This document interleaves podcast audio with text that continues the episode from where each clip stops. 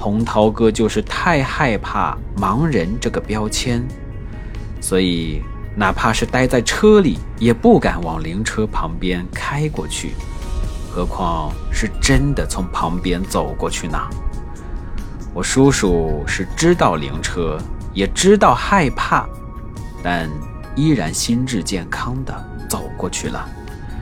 如果盲人都有我叔叔的心态，其实一切就会像刚才那样，从灵车旁边过去的。徐清瑶说：“不说了，不说了，这个话题啊不开心。”徐清瑶再次拿起笔记本看起来，拿着手机与康城核实信息。康城补充了一些材料，大意是说，开讲座前一个月，李洪涛就向他要了名单。更没想到的是，讲座结束后还做了评估报告，给所有有回馈的学生回信。请过这么多真正的专家教授，都没有见过这么认真的，感觉太夸张了。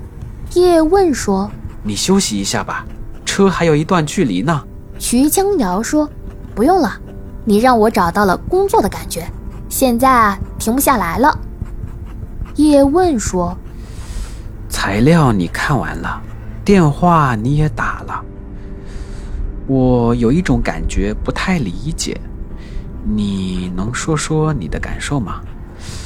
就是我看完他的材料，心里有一种说不出的感觉，但不知道怎么描述这种感觉，反正就是不对劲。”徐清瑶说：“嗯，我想想啊。”应该是用力过猛，就是一般人做讲座，其实按照自己的意思表达清楚就可以了。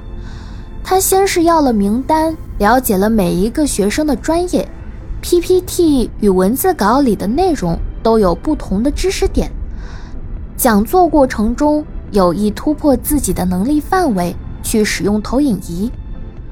结束后，还去做了学习成果的测量评估，这个会让人觉得很厉害，和明眼人一样厉害。但是对于他来讲，就是用力过猛，我们会觉得很不真实。叶问微露喜悦说：“哎，对，就是这种感觉，用力过猛。比如他还做每一段分数数据分析。”看得我心里很不是滋味儿。青瑶，你真赞。